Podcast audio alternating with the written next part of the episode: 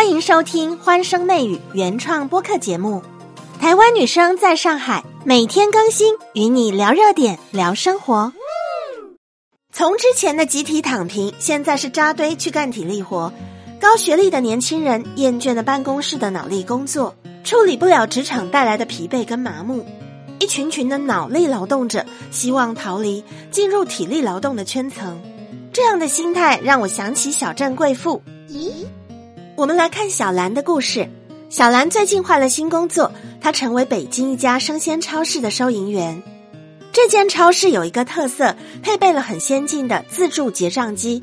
收银员站在这个结账机附近，监督顾客自助结账，适当的为他们提供需要的帮忙。小兰之前的工作在大厂，之前的她每天准时在八点一刻搭电梯抵达高楼层的办公室，双手来回的敲键盘，担心完不成 KPI，业务一出错，上司就会骂，埋头在各式各样的表格跟报告里。工作了一年，他开始怀疑上班的价值。这些表格、这些报告、这些文档对他来说一点意义都没有。每天上班担心迟到，上班的过程担心出错，下班之后急着逃离。哦，他不禁怀疑这样的工作是自己喜欢的吗？精神内耗膨胀到没有办法忍受，他决定裸辞，躲进一份轻体力活。他花了两个月的时间找到这一家有自助结账机的超市。他每天的职责有换打印纸、挂塑料袋。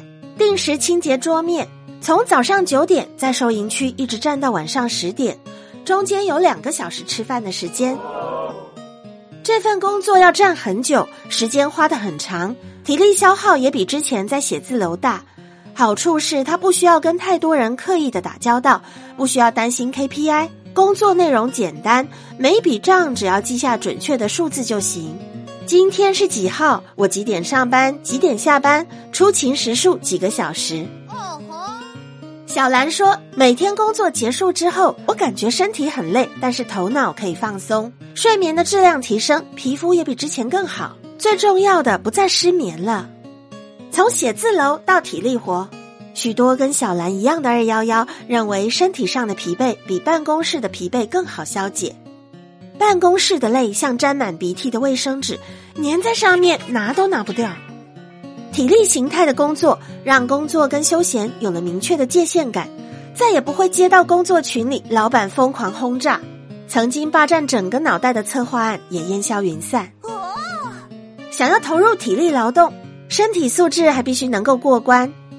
在快递站做分拣员，面对堆积如山的包裹，遇到超过三十斤的重快递，翻起来、搬起来都十分费力。第一次体验到什么叫做两天磨破一双手套。有一位四川二幺幺的大学生分享了他在快递站的感受：下班的时候结算工资，但双手已经因为长时间用力在颤抖，好不容易接过了一百五十元的工资，本来想要长期做的，第一天就败下阵来。体力形态的工作正在演变成一种新奇的社会猎奇，它是一个潮流，许多人都开始跟风。一边是脑力的精神内耗，另外一边是身体的高强度付出。细细的思考，其实两者都是不断的重复。唉，当二幺幺的毕业生从五百强的企业辞职，他选择做保洁。当代的年轻人幸运的是可以为自己的未来做选择，不管是花脑力还是花体力。两者之间并没有高级低等的差别。嗯，当你去到小镇，如果是真心喜欢小镇生活，你会待得很开心，待得心无旁骛，待得一点也不后悔。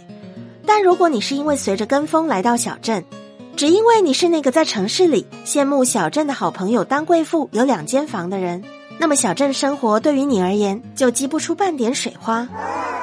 就在今天早上，当我打开电脑，微信弹出了三张照片。